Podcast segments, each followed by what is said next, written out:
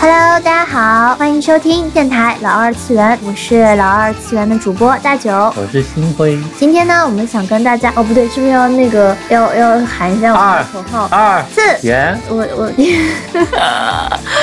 就这样吧，我会剪的。今天呢，我们想跟大家聊一聊 B 站这段时间买了的一部剧场版作品。剧场版来《哆啦 A 梦》剧场版哆啦 A 梦剧场版？不是的，不是的，为什么是这样的？哦，不是吗？那是什么？不是，这是最近买的一部剧场版，来自深渊，生成灵魂的黎明，也算是借此契机吧，因为重新看到了这部作品，所以邀请了新辉老师一嗯起看了来自深渊的，就是一七年的 TV 版，加嗯上老作品了。二零二零年的新的剧场版。嗯，所以正好看完之后，心里还是有蛮多想法的。但是你又不是在 B 站看，沉默了。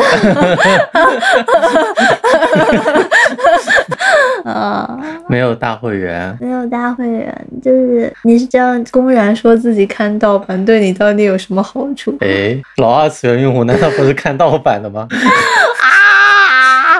啊！我我要强调一下，我我们是真真实的正版支持者。对只是因为海外没法，就算买了这个大会员。哎，也不能因为看，因为这个版权嗯限制，其实没有办法看 B 站上面买的番啊，找了一个冠冕堂皇的理由。对，那难道不是因为 B 站会有和谐过的版本？就是它不是无修的那种？有可能会有删减吧，嗯会或者会有一些打码打码，但这个也能够理解，因为《来自深渊》就是一部如果是未分级状态的话，需要被打码的作品。嗯，我我个人看下来，观感有时候还是有那么点点不适的，嗯，有点不舒服。你嗯你觉得呢？我觉得它不舒服主要体现在概念上。概念上的不舒服。对，嗯因为你如果抛开剧情本身的话，它的见血量其实是比较少。对，出血量不多。对，出血量不大。对嗯，嗯这出血量感觉就是，嗯，剧场版另说，剧场版出血量更大一点感觉，出血量超大。但是 TV 版感觉就还挺正常的。真的吗？因为一般来说，出血量比较大的少年王道作品，它嗯虽然出血量大，但是它不会有那种那种钻心的或者那种让人对，所以说也就说不舒服，小朋友看到了，可能小朋友因为当时不理解剧情，所以可能就还好。嗯，还是说我不知道。因为我是看到他们，呃，《来自深渊》这部作品，这些冒险者他们在挑战的时候，从嗯。下、从下往上走的时候，嗯。会有类似于像浮潜、嗯。潜水一样的水一一一些症状。他的嗯症状就有可能他会呕吐啊、眩晕。然后关键是他提出呕吐、眩晕这种后果之后，他真的画了他的呕吐物，嗯。那个就就是你是说他呕这个动作，你看他的背影，跟你看到他吐，然后他眼睛失去高光，嗯，你看他吐那个部分，我就其实就有点不太能啊，我懂你的意思，接受了。嗯，然后以及美少女不能够，美少女不能呕吐，嗯是动画作品里面如果有这种类型的就会让人镜感到头恶心。我我稍微有点不舒服。嗯，我懂以。及在那个 TV 版的第十话，它不是在第三层的时候，它是七窍流血了嘛？第四层我记不得了具体的嗯，然后就他是真的七窍流血了，他就嗯他很认真的画了一个眼睛特写特写全都画了，对，就是那个眼睛出血的特写，而且他专门画了那个男主嗯拿手帕去擦掉他眼睛上的血，嗯，然后血又跑出来了，我就是那个啊什么啊你这个动画，我就有点稍微吃不消了。嗯，仔细想想，国产电视剧也有七窍流血呢，哎，真的哎。宫斗剧什么中了什么什么什么毒，对啊，也有七窍流血。对，因为七窍流血的概念，这个概念嗯的确是比但它没有特写。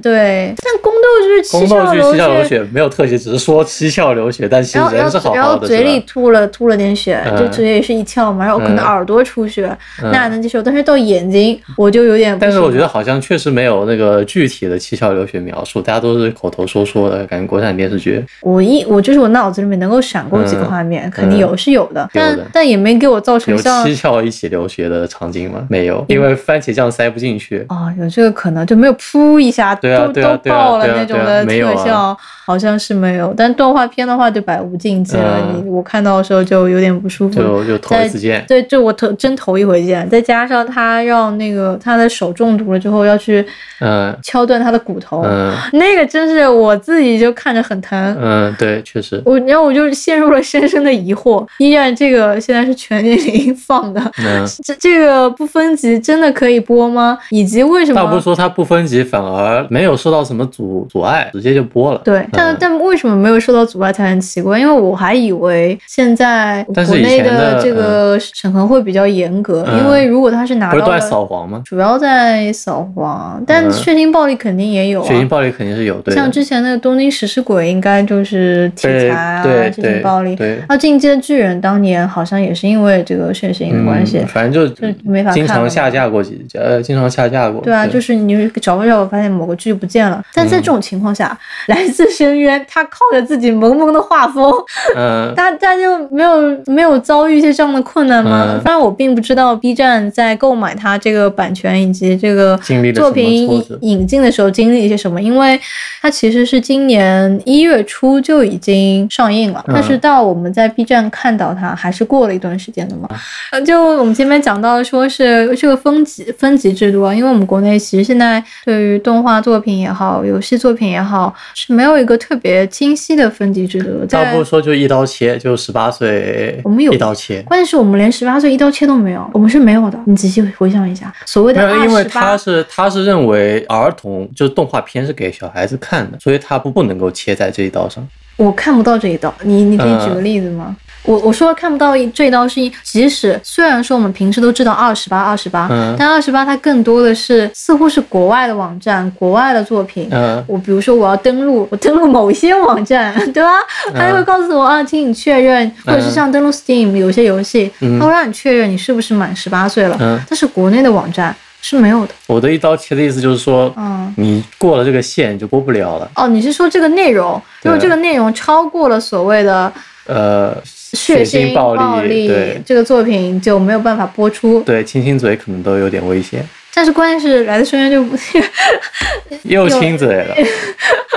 就《来自深渊》他现在就是在网上在放啊。然后像那从零开始的异世界，嗯这次 B 站也是买到了第二季的播放权，对，在网上是可以看的。但是打码了就还好，因为都没有没有也血腥，也没有。打的特别的，我觉得这一季没有第一季夸张。我印象中第一季打的非常夸张，那时候嗯大家在说那个黑幕，嗯就那个黑幕就是就是字面意义上的黑幕，嗯就整个屏上面，因为从零开始的异世界，它里面其实有蛮多的血腥演出的。对，很多。就那它就是把所有出现血的地方都打上了，那你仔细想很多就看不到的了。从零开始的异世界也有那种二十八 G 的感觉。对啊，就是有二十八二二十八 G，这个肯定要解释一下二十八 G 跟二十八的区别。嗯，R 十八就主要是指色色的东西，当然也、哦也可以指血腥暴力，但是、嗯。呃，按照 P 站的说法就是 P I 叉 I V，对对对，画画的 P 站，这个到底要怎么念？Pixiv？我我平时是念 Pixiv，但是我嗯。不会念，嗯。按照他们的分级是分成了 R 十八和 R 十八 G。那 R 十八 G 是什么意思？就是 R 十八是平常我们说的说的血腥暴力嘛，R 十八 G 是是指看了之后会给人一种很恶心的感觉的作品，或者说你不想去看的作品，就对正常人而言，对正常人，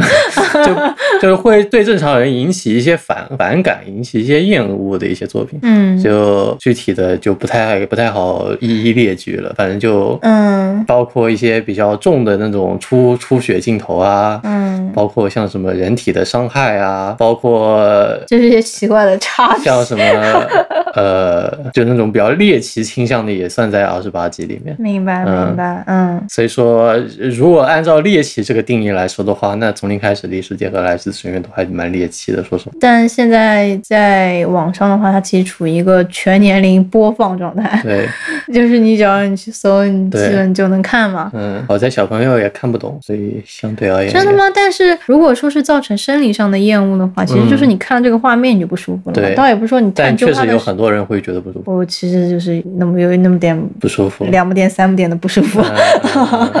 但这也不影响我一边不舒服一边觉得啊太精彩了，就是 我一边不舒服，一边又觉得啊不行，还是要看这个故事说的非常的好。嗯要讲到这个故事说的非常的好啊，就来自深渊，它是一个剧情比较让人深思，就可能可以简单说它就是比较黑，或者是嗯黑童话，黑童话，会比较治愈，就是让你看了之后就是陷入一种我是迷没有在哪，为什么要看这个番？对，那同样也是萌萌画风，但是剧情非常的让人陷入沉思的。那嗯就是十年前，十年前的一部。天呐，我说说出十年前，我觉得有点匪夷所思。应该是十年前的一部作品，就是《魔法少女小圆》。哎，当年小圆脸，就当年大家也是被他那个萌萌的画风一开始吸引进去，但是到第三集里面某就个可爱的角色就就头没了。嗯直到后面他引出了一个几乎阻击了所有关于魔法少女这个概念的番，嗯嗯。他又提出了说他们里面魔法少女抗击的敌人魔女这两个名字之间其实是有概念的。魔女就是因为所谓的女就是少女之后长大成人，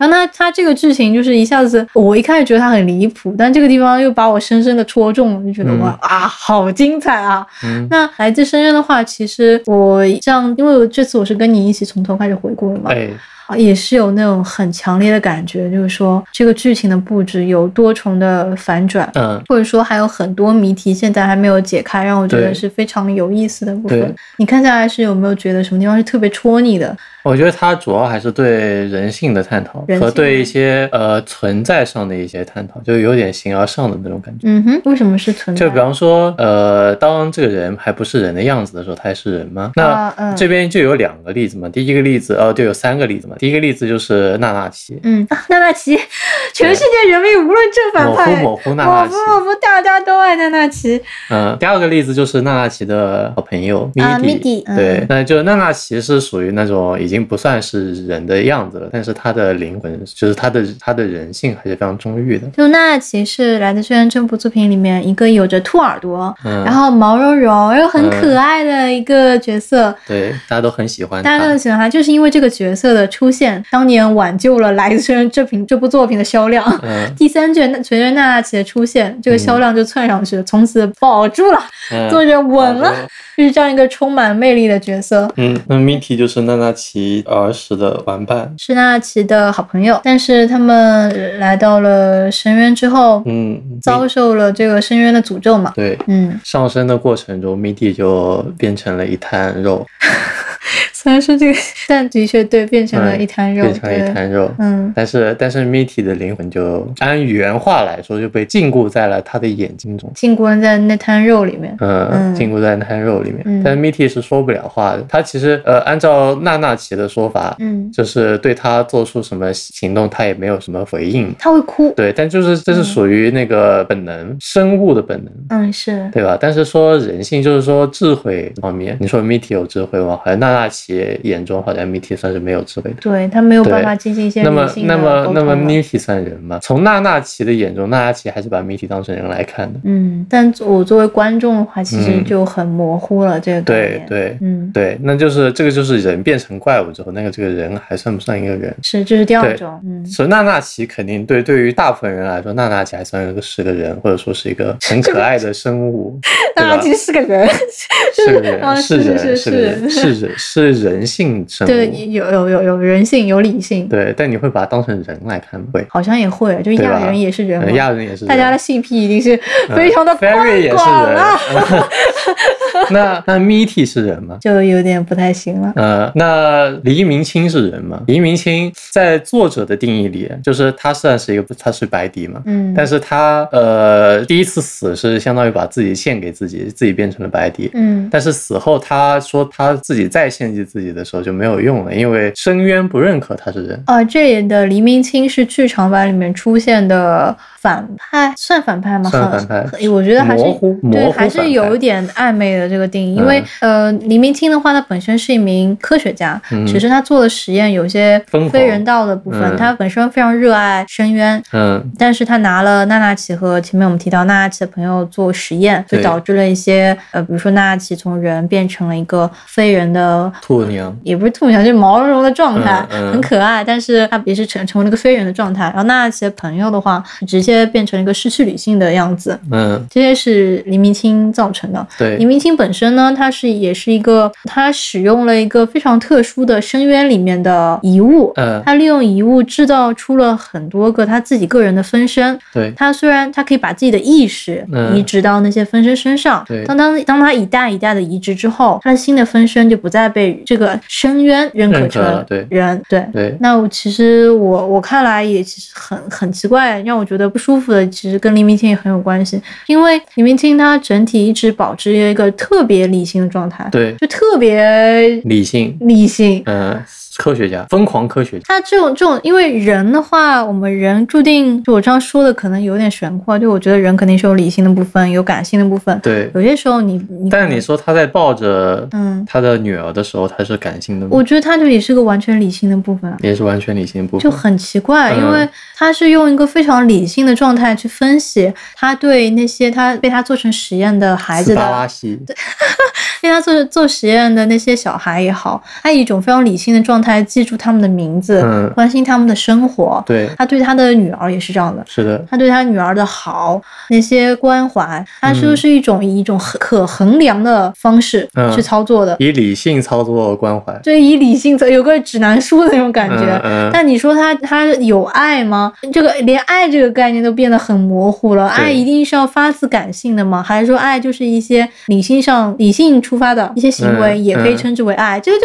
也是很模糊的那你觉得送。送给他女儿那个小宠物算爱吗？就对啊，我觉得就让我觉得很不舒服，我就搞不清嗯楚他这个到底是让我不适。就是如果一个反派角色他是一个彻头彻尾的反派，嗯那我心里就会很舒坦，嗯，我就会在屏幕但是现在动画片都不这么拍，对，就是现在要深刻嘛，嗯，要要让人思考。洗白灰太狼，洗白，灰太狼都不用洗，灰太狼本来就是白的。嗯灰太狼，你看他对他老婆多好呀！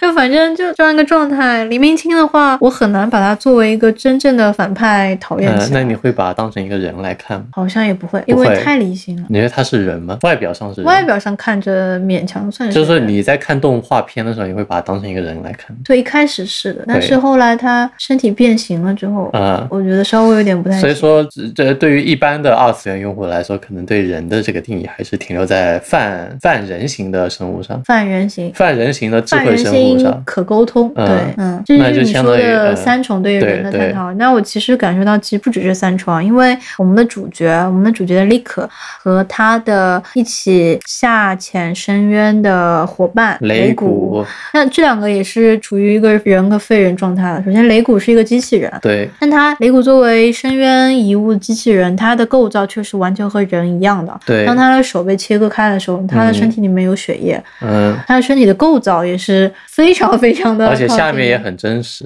就是我会忽略掉一点。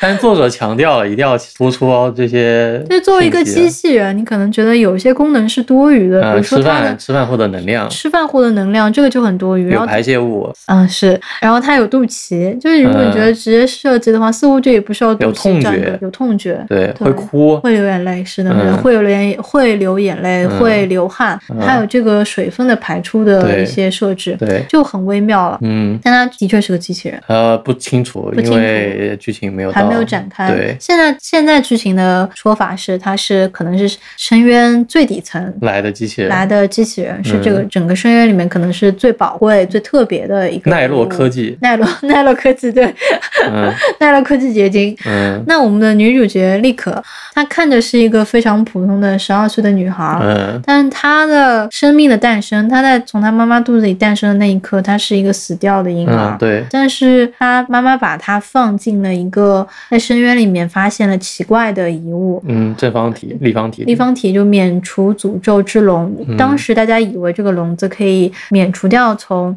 呃深深度区呃往往更浅的地方移动的时候带来了一些诅咒的伤害，嗯。复合的伤害。但其实只是把死掉的东西放进去之后，变活了，打开之后发现这个死掉的生物不知道为什么可以动起来了。嗯。就你也不能说它是不是变活了，嗯。这个能够动起来的生物，它总是不自觉，或者是它有自觉的朝着深渊的底部中心在移动。嗯对这样就让人很怀疑女主现在这个状态下的动机。嗯，她到底是她自己自发的想要去寻找她在深渊底部的妈妈，嗯还是说她是一种非人性的本能的驱动，嗯说他只是因为他遭受了这个被某些遗物影响了，嗯。他一个但是这也只你也只是提到说他只是被影响了他的意志，但是嗯他是人吗？他还是人，因为他会理性的思考，他会感性的思考，他也他也是个人的样子。虽然他死过，但是他又活了，所以他是人嘛，现在看应该是吧？对吧？应现在该是，看应该是，应该是，反正就是整体的概念都让人觉得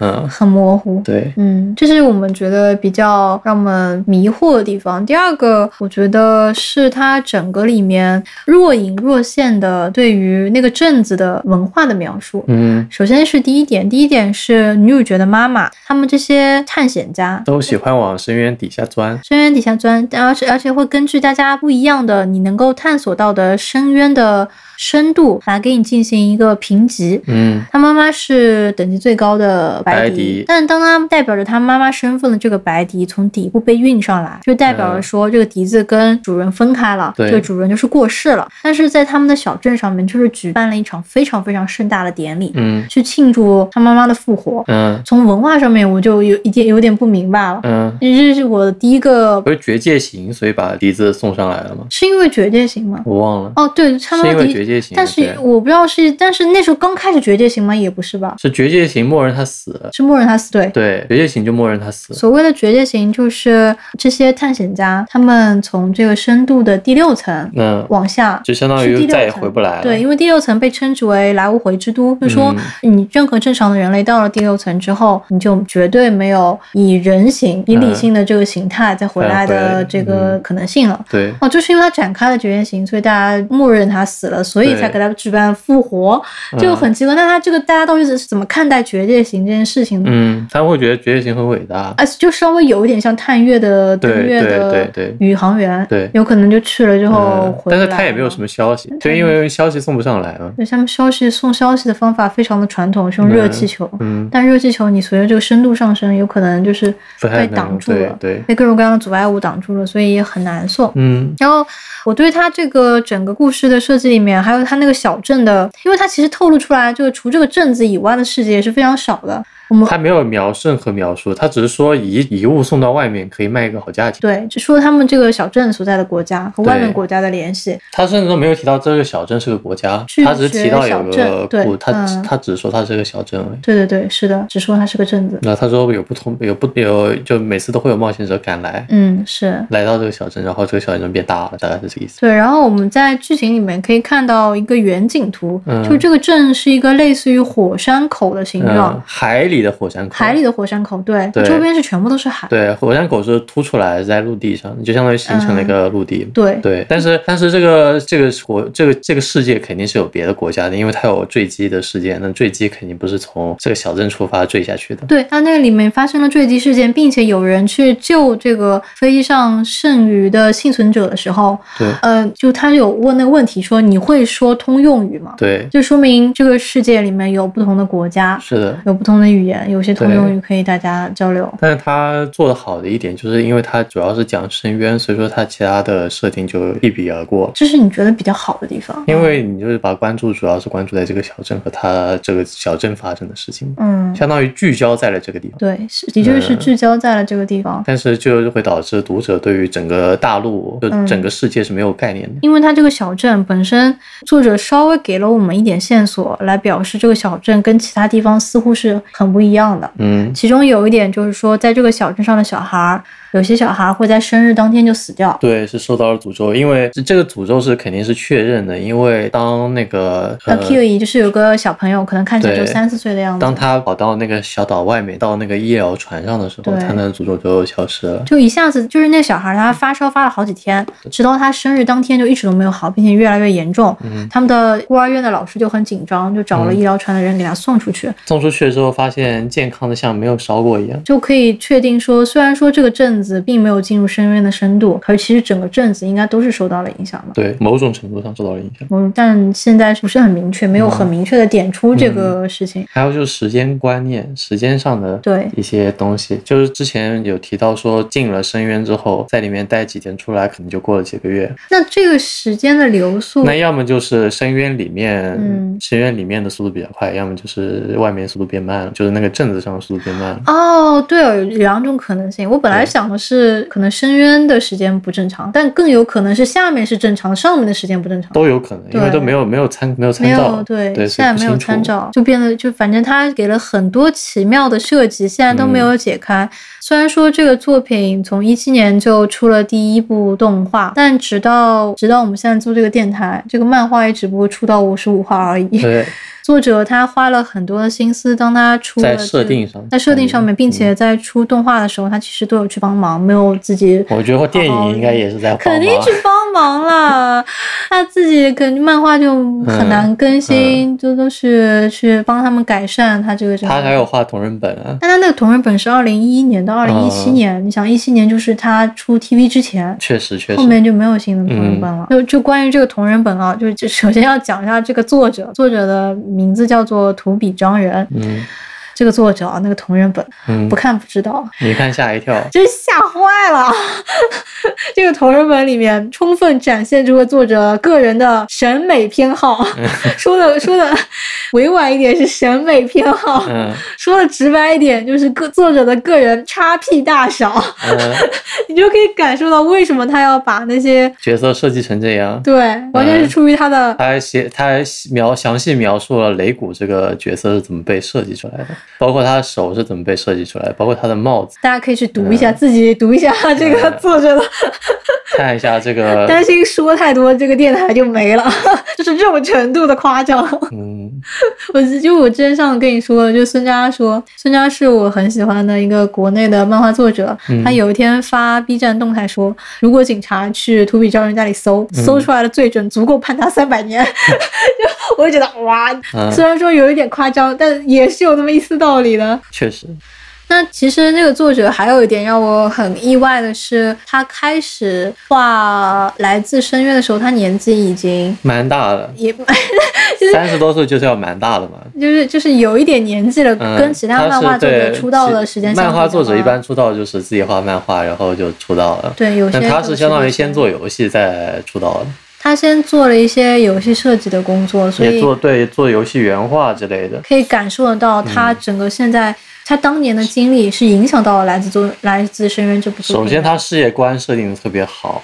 嗯其次他人人物设定的非常丰满，就包括他的穿着打扮，嗯包括他的呃表情什么的。也就一般来说画漫画不会想到画个设定嘛。可能不会出个视对啊因为就一一般来说，动画做动画嗯才会出个设定，把所有的角色的那个神形态、什么你就画个三视图和那个衣服细节图啊之类的给做做起来嘛。但是嗯漫画家一般不会画的这么深入。或者说漫画在画的，我们并没有在漫画的单行本上登出来，我们也没有看到。对但这个作者他因为出了他的同人本嘛，他同人本是全都是设定，他画了很多概念图，其对画了很多概念图，是的，嗯场景的概念图也好，里面机器人的概念图也好，对的，还是蛮震撼的。嗯我觉得正是因为他当年有在这个游戏公司工作的这些年的经历，嗯其实是帮助他丰满了《来自深渊》这部作品的背景也好，或者是现在我们看到的画面也好。因为在我的概念里面，TV 作品其实是很少有人会在画面里面大胆的使用大场景、小人物的这样的一种画面形式。但是在我看《来自深渊》的 TV 的时候，他就给了我一种哦，这些人好像是要做电影。因为嗯，我记他的那个整个场景都非常的好的，宏大。宏大，嗯然后我记得有一幕是，就我昨天跟你说，纳奇跟、嗯呃主角利可和雷古他们三个人在泡温泉。嗯一般来说，呃，普通的动画这种场景就是福利场景嘛，嗯嗯，就会把人放的特别特别的大。但是这个在《来自深渊》那一画里面，他给了一个很远的远景。对，我就觉得那一刻，整他整个画面想传递出来是一种特别静谧和嗯，安逸的感觉。旅游番，对，就是那时候会让你觉得啊，他们的确是从一个嗯从一个紧张的环境里面释放了出来。嗯一般来说的话，这样的场景会比较少一些，所以我是很非常高兴，他最后是做了剧场版，嗯，以剧场版的形式其实是更细致的，更高质量的绘画了纳纳奇的小家，也没有吧，有画吗？他们只是从纳吉家出走了，对的就走。但我不知道，因为一开始还有两部剧场版，我们没有看那个总集篇的两部。总集篇好像就没怎么改，那那估计是画了纳吉的小家，嗯 是但是主要是第几层？第第四第四四层对。家，对然后第五层是那个李明清，对，第五层是对我觉得那个堡垒画的还挺好看的。那个祭祀场是吗？，对的，嗯，那个旋转餐厅，旋转餐厅是，发是发着光的旋转餐厅，看着也很震撼。嗯，我觉得它的很多地貌都画的还挺好的，设计的也挺科学的。是生物特性上，对或者是地质的设计上面，对还是比较科学的。嗯，我我脑子里面想的全都是倒过来的森林啊，嗯非常大的水啊，就是那个杯子装着的水啊。嗯，对对对，就就我只是我我倒不能说能他看得出它有多合理，我只能看得出它很有想象力。呃，确实很有想象力嘛，想象力也是一部分。嗯，是的，但是它很多生物的设计其实都还是也就基于某些就现实中的生物的设计。它的那些生物设计就很像游戏里面打的怪，嗯，所以我就觉得它丑吧？丑，挺挺挺丑的。嗯，嗯，就想那就对了。是是挺丑的，嗯而且那些怪的技能也，我有时候啊看他画打斗跟那些深渊里面生物打斗，我都能想象他那个游戏画面里面一 v 一轮回制、嗯回合合制是怎么战斗的，我都能脑补些许画面了。的确是做的非常的好，所以总而言之就是非常推荐大家去看《来自深渊》这部很有意思的作品。只要你看《来自深渊》，我们就是好朋友。一起来辱娜娜奇。但是来自深渊作者不更新怎么办呢？那就大家一起拿。就他说了，剧场呃那个第二第二部要出，对是年初的时候说的，结果因为他漫画出的太慢了，导致他第二部还没有做。真的是因为他漫画出的太慢，所以是啊，就没什么内容啊，漫画。但是漫画已经就是哦，这个章节还没有结束呢。对哦，第六第六层的内容还没有结束，对啊，至少也要等第六层的内容结束了才能出一季，应该是。是的，但到了第六层，你就下去就到第一层的到底了。到底了吗？对啊，六结束之后不就要到七了吗？嗯，七是底嘛。七是底，但是七下面有奈落之底，就是把七凿穿了，下面还有一个。嗯，所以说还有，他还没见到他妈呢。是的，但这趟旅程还需要我们等待多久，完全取决于作者的良心以及作者的身体情况。确实，还是要算了，只要作者生前也不是生前，就是就是 只要只要作者努力了、尽力了，在保证自己生活和身体的情况下，还能想嗯这部作品，别把它穿了。嗯，就可以了，就毕竟有太多作品都是作者跟到七老八十了还在跟呢，对吧？确实，柯南。那青山老师应该也没有年纪这么大，嗯青山老师说剑这个剑 C 开活动了，我去干手游了，再见，外出取材，括号。但关键是，其实我都不怎么 care 柯南要不要完结了，嗯 他在我心里已经可以完结了。就 他的这个小学二年，他就一个黑衣组织是反派，而且那个他续了这么久，关键是他这个黑衣组织反派都已经揪出来那么多卧底了，感觉他们黑衣组织这个反派里面百分之八十都是卧底，就不太行的样子，所以我就随便了，whatever 了，我都不 care 你们，我只觉得黑衣反派里面剩下几个人有点可怜，就被那么多人骗。这柯南是不是可以出一集专门讨论一下？可以出一集专门讨论柯南，是的。但是我们要看的东西就多了，但主要看看剧场版，以及稍微看看 TV 版也行。哦，好我之前看过那个柯南，八十分钟看完所有柯南剧，超级精彩。我给你找一找。可以，可以，我们之后可以，大家也可以留言给我们，有什么想让我们聊的动画作品，或者是 A C G 泛二次元文化里面一些特殊的现象，我们都很乐意跟大家一起聊一聊。那么这期节目就到这边，谢谢大家的收听，大家拜拜。拜拜。